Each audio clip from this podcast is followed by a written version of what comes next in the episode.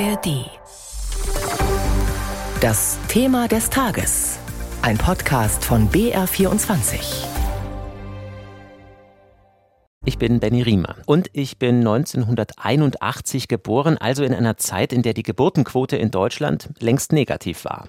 Seit 1972 werden Jahr für Jahr weniger Kinder geboren, als Menschen sterben. In den 1950ern und 60ern war das noch ganz anders, besonders beim Jahrgang 1964. Damals kamen 1,36 Millionen Babys auf die Welt, so viele wie nie zuvor oder danach in der Bundesrepublik. Sie alle gehören zu den sogenannten Babyboomern, sind jetzt um die 60, viele gehen also in absehbarer Zeit in Rente.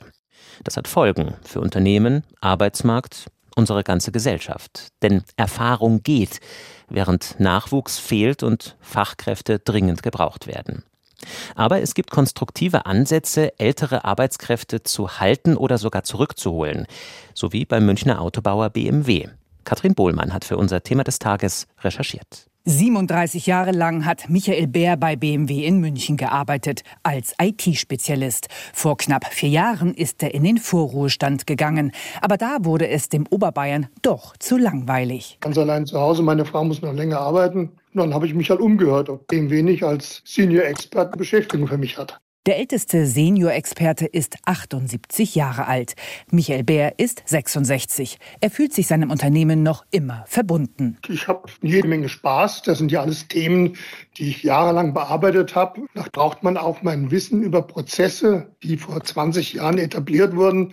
Die kenne ich natürlich. Und dieses Know-how kann man scheinbar gebrauchen. Es sei eine Win-Win-Situation, sagt Florian Rother, BMW-Abteilungschef. Die Generationen könnten voneinander lernen. Er schätzt den alten Hasen Michael Bär sehr. Persönlich erstmal wegen seiner ruhigen, sachlichen Art und fachlich natürlich eine langjährige Expertise zum Thema Datenbanken an dem sogenannten Großrechner. Und diese Expertise brauchen wir gerade. Also die Sachen sind 30, 40 Jahre alt. Um die meisten Know-how-Träger haben bereits das Unternehmen verlassen. Und so arbeitet der Rentner Wirtschaftsinformatiker Michael Bär vier Tage die Woche wieder für BMW. Und das seit knapp zwei Jahren. Ortswechsel. Schreinerei Ludwig Meyer in Manching bei Ingolstadt. Ein Betrieb mit 32 Mitarbeitenden. Vier davon sind ältere Kollegen. Auf die kann und möchte Geschäftsführer Andreas Meyer nicht verzichten. Um die Babyboomer-Kollegen zu halten, bietet der Schreiner nicht mehr Geld- oder Alterszeitmodelle an, sondern er betreibt vielmehr eine langfristige Mitarbeiterfürsorge. Wir haben ja ein Projekt im Betrieb, das heißt Unternehmenswert Mensch, wo wir uns einfach auch darum kümmern, dass den Mitarbeitern gut geht. Wenn es bei einmal auch privat nicht so läuft, dann versuchen wir da zu unterstützen und von daher fühlen sich die dann auch so verbunden, dass die dann auch was zurückgeben wollen und uns einfach nicht hängen lassen wollen. Mitarbeiter Josef Jüngling könnte zum Ende des Jahres gehen. Tut er aber nicht. Der 63-Jährige bleibt, um dem Betrieb zu helfen. Weil wenn es nicht passt, wenn man in der Früh schon mit Griesgram ins Büro kommt, denke ich mal, ist es eher leichter aufzuhören als wie nicht. Gesundheit hält auch, der Geist spielt auch noch mit. Viele Unternehmen in Bayern kämpfen um ihre älteren Arbeitskräfte, berichtet Manfred Gössel, Chef des Bayerischen Industrie- und Handelskammertages. Die Betriebe verlieren rund ein Drittel ihrer wertvollen Beschäftigten, wenn die Babyboomer in den kommenden Jahren in Rente gehen. Die Lage sei dramatisch, sagt Manfred Gössel. BIHK-Chef Gössel hält es deshalb für zwingend notwendig, das Renteneintrittsalter deutlich zu erhöhen. Wie andere Ideen aussehen, was schon getan wird und wo die Babyboomer besonders fehlen werden, darüber hat Florian Haas mit Markus Schmitz von der Agentur für Arbeit in Nürnberg gesprochen. Herr Schmitz, Sie leiten seit gut einer Woche die 23 Arbeitsagenturen in Bayern. Das heißt viel zu tun ohnehin und zum Start ganz besonders, nehme ich an. Absolut, es ist natürlich eine schöne Herausforderung, aber wir sehen natürlich auch, dass wir neben den konjunkturellen Eintrübungen, die dieses Jahr kommen, wir auch ein paar Megatrends haben und ein großer ist die Demografieentwicklung hier in Bayern. Schauen wir gleich drauf, auf diese besondere Herausforderung für unsere Gesellschaft, die sogenannten Babyboomer gehen demnächst in Rente. Was bedeutet das für die bayerische Wirtschaft und den Arbeitsmarkt? Ja, wir sehen so einen dreifachen Effekt. Auf der einen Seite sehen wir, dass die Erwerbsbevölkerung, heute haben wir 8,7 Millionen Menschen, bis 2035 schrumpfen wird auf dann 8,4 Millionen Menschen. Wir sehen aber zweitens, dass eben sehr viele der Babyboomer in den Ruhestand gehen werden. Alleine auf Nürnberg bezogen 30 Prozent der Erwerbsfähigen. Das zeigt also, dass wir ganz viel Erfahrung am Arbeitsmarkt verlieren. Und wir sehen drittens die Entwicklung, dass wir gerade in Nordostbayern sozusagen einen starken Rückgang an erwerbsfähigen Personen haben. Und das ist natürlich schon eine Entwicklung, die zum Handeln aufruft. Hat das etwas mit dem Stadt-Land-Gefälle zu tun oder ist das jetzt einfach eine regionale Besonderheit, die sich anders erklären lässt, dass Sie speziell im Nordosten Bayerns diese Probleme registrieren? Es ist schon auch eine der Entwicklungen, dass wir gerade in Südbayern natürlich eine sehr starke Industrie, auch ein starkes Wachstum haben. Die Metropolregion München natürlich äh, ist ein Magnet, nicht nur in Bayern, sondern auch bundesweit. Und wir sehen natürlich auch schon ein Stück weit auch das von Ihnen beschriebene Stadt-Land-Gefälle. Lässt sich das schon sagen, wen es hier besonders trifft, wenn die Babyboomer gehen? Ja, wir sehen jetzt schon, dass es einige Branchen gibt, die ganz besonders betroffen sind. Das ist der ganze Bereich der Informations- und Kommunikationstechnologie, das ganze Digitalisierungsgeschäft also. Wir sehen auch, dass die Branchen rund um Mechatronik, Energie und Elektrotechnik, dass die sehr stark betroffen sind. Und eine dritte Branche sind die Gesundheitsberufe, sowohl die medizinischen wie die nichtmedizinischen Bereiche. Und das sind diejenigen, wo wir im Moment auch die längsten Suchdauern haben. Also da dauert es am längsten, eine offene Stelle zu besetzen.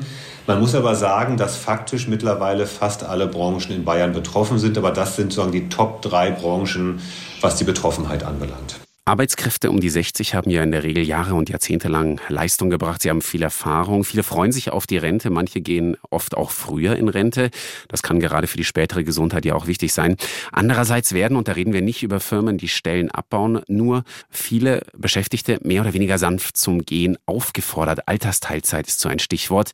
Können wir uns das als Gesellschaft leisten? Ja, ich glaube, das ist in der Tat ein ganz wichtiger Punkt, dass wir da nochmal auch offen drüber nachdenken müssen. Auf der einen Seite auch gut nochmal zu sagen, dass Menschen, die lange über viele 40 Jahre etwa in Außenberufen gearbeitet haben, es auch nur recht und billig ist, dass wir da auch irgendwann den Ruhestand eintreten lassen. Aber es geht ja darum, auch Alternativen zu ermöglichen. Beispielsweise alternative Einsatzmöglichkeiten in Betrieben, etwa auch im Handwerk. Und wir haben ja auch neue Möglichkeiten, dass wir beim Renteneintritt auch Anreize schaffen können, dass die Menschen länger länger in Beschäftigung bleiben. Das heißt, ich glaube in der Tat, es wird darum gehen zu schauen, wie schaffen wir es, attraktive Rahmenbedingungen zu schaffen, dass Menschen, die in diesem Alter sind, weiterhin, wenn sie es können, auch mit Freude in Beschäftigung bleiben. Da würde ich gerne einhaken. Das ist ja oft auch ein Problem. Viele klagen ja auch, dass der Berufsalltag anstrengender wird.